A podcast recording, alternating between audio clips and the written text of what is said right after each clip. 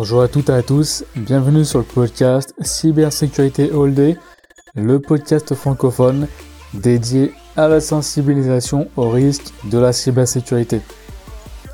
Alors dans ce premier épisode, hein, et en fait je devrais dire plutôt épisode 0, je vais vous parler brièvement du podcast et expliquer dans quel but il a été créé et surtout quel type de contenu vous allez pouvoir écouter à travers celui-ci.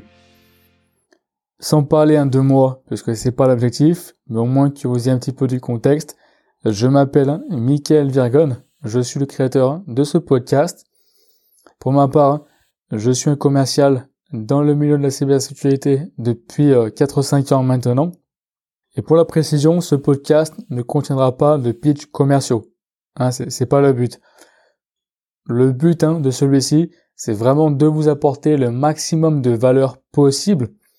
Et idéalement, hein, ça serait vraiment dans l'idéal que vous puissiez vous en servir comme un outil pour sensibiliser vos équipes et vos collaborateurs. Pourquoi c'est important pour moi et pourquoi la sensibilisation? Très simplement, je pense hein, qu'on s'accorde tous à dire que la cybersécurité doit être à la fin de tous. Maintenant, en pratique, hein, comment est-ce qu'on fait passer le message? Aussi, à mon sens, c'est le type de thème qui, pour entrer dans les esprits, ne peut pas être évoqué une seule fois. C'est quelque chose hein, qui doit être répété constamment. D'où l'intérêt, effectivement, de faire un podcast qui soit dédié à ces sujets-ci. Aussi, et j'avais posé la question récemment sur LinkedIn, plateforme sur laquelle je suis relativement actif depuis quelques mois, pour qu'on me recommande les podcasts les plus connus en français, et juste un deux noms avaient apparu, qui étaient No Limit Sécu et le comptoir Sécu. Podcast, hein, au passage, hein, que je vous encourage à écouter. Aussi, hein, j'ai eu l'occasion de faire des tests, alors ce que je vais appeler des podcasts de tests, d'accord? Avec un des invités qui avait gentiment accepté de participer. Et aussi, je m'étais rendu compte qu'il y a vraiment un engouement et un intérêt fort pour ce type de contenu ce qui me permet de faire une parfaite transition sur le nom du podcast. Donc pourquoi cybersécurité all day À mon sens, hein, la cybersécurité, c'est avant tout un état d'esprit. Et en plus hein, de tous instants. Donc c'est pas, on va dire, un switch on-off. Euh, quand on est au travail, on pense à vérifier les URL, les expéditants des emails, les pièces jointes, etc. Et puis quand on rentre chez soi, on va cliquer sur des liens qui sont envoyés dans des SMS hein, qui semble suspect, ou alors, sous un angle qui peut sembler anodin, on va télécharger des jeux mobiles qui demandent des permissions euh, surprenantes. J'ai envie de dire, pourquoi un jeu aurait besoin d'avoir accès à nos photos, à nos contacts, ou voire même au stockage du téléphone? L'argument qu'on entend souvent, c'est oui, mais j'ai rien à cacher. Et cet argument, selon moi, il est complètement à côté de la plaque. Hein. C'est pas parce qu'on n'a rien à cacher qu'on a tout à montrer. Et je pense de manière générale, il faut être, alors sans devenir parano, je pense qu'il faut quand même, on va dire, avoir toujours un brin de suspicion. Euh, deux exemples que j'ai en tête. Hein. Le premier, c'était petite histoire. Hein.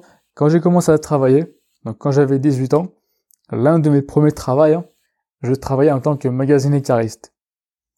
Dans l'une des entreprises, la personne avec qui je travaillais, appelons-le Marc, Marc devait me prêter ses identifiants SAP pour que je puisse travailler avec lui. Ce qui était intéressant, c'est qu'il voulait pas me donner son mot de passe à voix. Donc il l'avait écrit hein, sur une feuille de papier.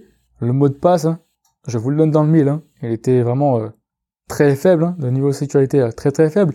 C'était littéralement le nom de l'entreprise écrit de la même façon, donc les majuscules au même endroit, point 789, point. Autant vous dire, c'était pas la peine d'être un génie pour deviner celui-ci. Et en plus, là où c'est encore plus surprenant, et vraiment on va dire euh, ironique, c'est que quand on allait déplacer une palette ou faire autre chose, on s'éloignait du PC, et celui-ci était donc, sans surveillance, et en plus il était euh, non verrouillé.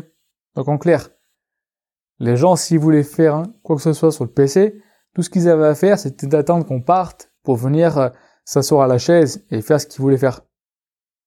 Hein, quelque part, hein, c'est un petit peu pour la métaphore, comme si euh, on ferme la porte d'entrée hein, d'une maison, et au passage, même pas à clé, Et par contre, on va partir au travail en laissant les fenêtres ouvertes. Un autre exemple qui, celui-ci dépasse même le cadre, en fait, de l'informatique. Donc de sécurité, hein, j'ai envie de dire, de manière générale, vraiment en tant qu'état d'esprit. Bah, en fait, Airbnb. Alors, je sais pas pour vous, hein, mais personnellement, à chaque fois que je voyage hein, et j'envisage de prendre un appartement Airbnb, la première question que je me pose, c'est à niveau sécurité, euh, qu'est-ce qui empêche quelqu'un de faire le double des clés? Alors c'est sûr hein, que quand on loue un appartement, les précédents locataires avaient aussi des clés. Donc il y a toujours un risque. Mais mine de rien, il y a quand même une différence entre un appartement où les gens euh, changent pendant euh, potentiellement tous les six mois, tous les ans ou plus, et un Airbnb où potentiellement les gens peuvent changer chaque nuit. Et encore une fois, c'est là comme je le disais, il faut pas devenir parano, mais il faut avoir ce brin de suspicion qui est toujours, à mon sens, bénéfique. Je vous expliquer un petit peu hein, en quoi consiste un podcast, dans quel but il a été fait. Parlons un petit peu du format. Dans chaque épisode, hein, un ou une invité euh, partagera son expérience toutes les deux semaines pour commencer, et puis à terme, chaque semaine, hein, ces podcasts seront disponibles en audio, donc sur Spotify, Apple Podcast, euh, Google Podcast, RSS Feed, Podcast Addict, et bien sûr hein, sur le site web hein, cybersécuritéholday.fr.